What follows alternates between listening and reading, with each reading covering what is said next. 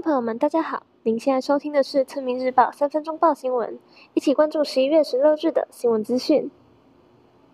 为您关心国内新闻动态，疫情部分，指挥中心今日公布国内新增两例 COVID-19 境外移入确定病例，分别自爱尔兰及柬埔寨入境，另确诊个案中无新增死亡。指挥中心统计，昨新增六例疫苗接种后死亡。发言人庄文祥表示。六名案例中，其中一人为年仅十八岁女性，且有癌症病史。九月二十九日接种辉瑞 BNT 疫苗后，当日即出现副作用。本月九日出现上腹痛症状，挂急诊。十三日手术治疗，仍于昨日不治。后续将申协助申请预防接种受害救济。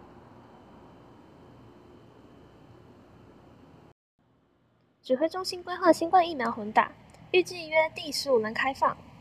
发言人庄瑞祥本日表示，目前第十五轮预计提供 BNT 莫德纳第一剂以及 AZ BNT 莫德纳第二剂，预估第一剂接种 AZ 疫苗符合混打 BNT 莫德纳资格约九十七万人，混打 BNT 莫德纳将一起开放。天气部分，今日各地天气回暖，多可见阳光。气象局提醒，周四起东北季风报到，气温又将再次下降。北东半部注意局部短暂雨，周四降雨几率高。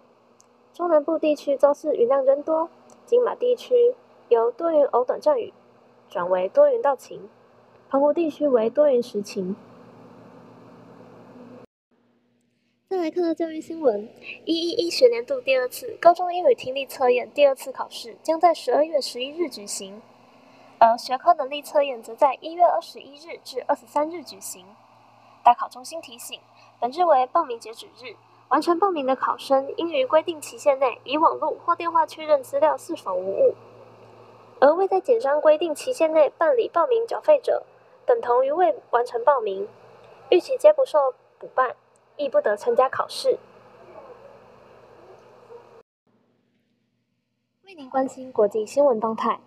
美国总统拜登本日与中国国家主席习近平视讯会议谈及台湾议题时表示，美国坚持以《台湾关系法》、美中三公报与六项保证为指引的一个中国政策。